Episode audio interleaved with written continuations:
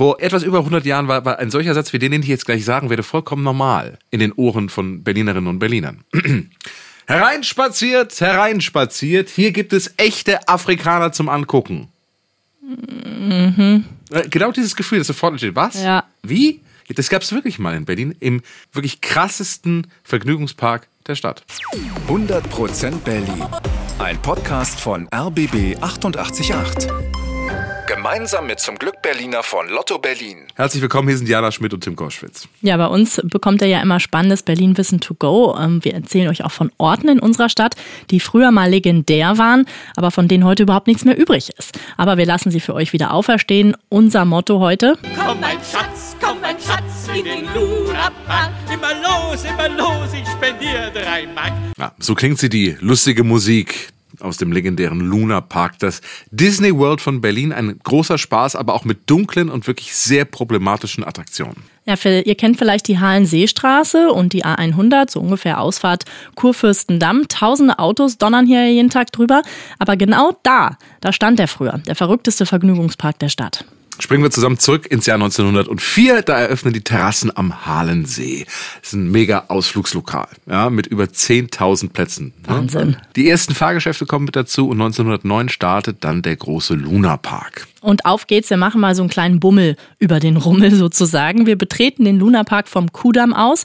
Die erste Attraktion ist die Gebirgsbahn. Das ist so eine Achterbahn, sechs Kilometer lang, die durch eine Gebirgslandschaft fährt das wäre nicht so meins gewesen. Ne? Ich bin ja so, ich gehe in so ein Riesenrad, gehe ich gern, Autoscooter mache ich auch noch, aber so eine Achterbahn, nee. Oh, ich, ich mag Achterbahn. Wilde Maus fahren ist das Beste. Okay. Hm. Bis heute. Ein anderes Highlight, eine ewig lange und steile Wackeltreppe, bei der sich ständig die Stufen bewegen.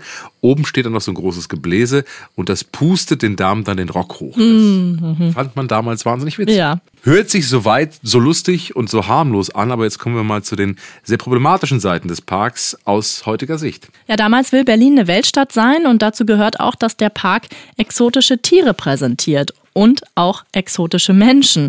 Die sogenannten Völkerschauen sind das. Hunderte Menschen, vor allem aus Afrika, werden nach Berlin gebracht. Ob die mit Geld bezahlt wurden oder mit falschen Versprechungen hergelockt wurden, das lässt sich heute noch schwer sagen. Die Afrikaner leben dann tagsüber im sogenannten Somalidorf. Das ist so absurd, mhm. allein es zu sagen.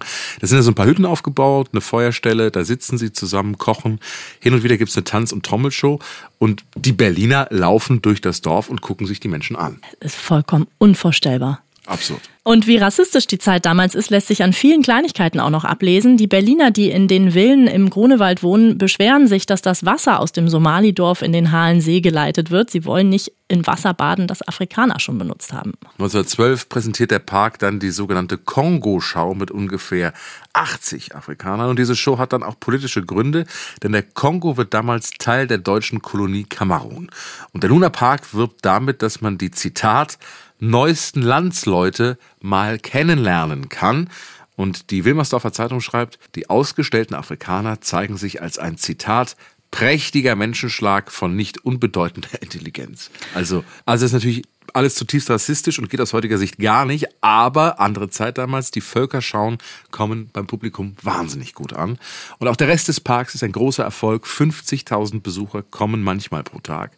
Und wie sich das für einen Berliner Partyort gehört, die Nachbarn beschweren sich über den Lärm. Ja, deswegen hängen dann überall Schilder nach dem Motto, in der Achterbahn bitte nicht kreischen. Hält sich natürlich überhaupt niemand dran. 1914 ist dann aber Schluss mit lustig. Klar, der Erste Weltkrieg, der Luna Park schließt. Das große Restaurant wird zum Lazarett und zur Konservenfabrik. Aber 1920 geht es weiter, Wiedereröffnung mit neuen Attraktionen. Einer Rolltreppe zum Beispiel. So einer, wie sie heute in jeder U-Bahn-Station eigentlich Standard ist. Aber die Technik damals war eine Sensation. Oder auch eine Attraktion, die heute zum Glück undenkbar wäre, eine Zwergenstadt. Lilliput heißt die, da spielen kleinwüchsige Menschen eine Stadt nach. Vollkommen irre. Also, äh, und der Park begeistert mit tollem Showprogramm, ein Boxkampf mit Max Schmeling zum Beispiel. Oder eine Dauertanzvorführung. Ein Mann mit dem schönen Namen Fernando will den Weltrekord brechen. Er tanzt 142 Stunden am Stück, also knapp sechs Tage, mit 400 Tanzpartnerinnen.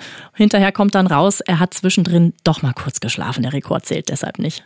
Und dann die neue Mega-Attraktion, das große Wellenbad. 40 Meter lang, zwei Meter hohe Wellen, Spitzname des Bades, das Nunnenaquarium. Warum? Nun ja, Männer und Frauen baden damals gleichzeitig, das ist damals nicht selbstverständlich und die Damen präsentieren sich stolz in der neuesten Bademode, lustvoll betrachtet von den Herren, die am Beckenrand sitzen. Nur immerhin hatten sie noch Bademode an, ne? So. Und das Bad hat noch ein mega extra, eine Brücke, die zu einer Eislaufbahn führt. Das heißt, du kannst im Badeoutfit rübergehen und dann Schlittschuh laufen im Hochsommer. Ist doch eine schöne Idee. Aber auch mit Wellenbad und Dauertänzer. Anfang der 30er läuft der Park nicht mehr so gut. Es ist Wirtschaftskrise. Viele Berlinerinnen und Berliner haben kein Geld mehr. Im Oktober 1933 meldet der Lunapark Konkurs an und die Nazis geben ihm dann den Rest. Sie reißen die ganze Anlage ab und bauen eine Straße drüber. In den 50ern wird dann die Berliner Stadtautobahn darauf gebaut. Tja, und was ist heute noch übrig vom legendären Lunapark? Tatsächlich nur eine kleine Grünfläche, die mal zum Park gehört hat. Heute ist das der Friedentalpark. Das ist nur so eine hübsche kleine Liegewiese direkt am Halensee.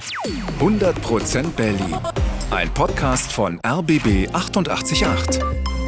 Gemeinsam mit zum Glück Berliner von Lotto Berlin.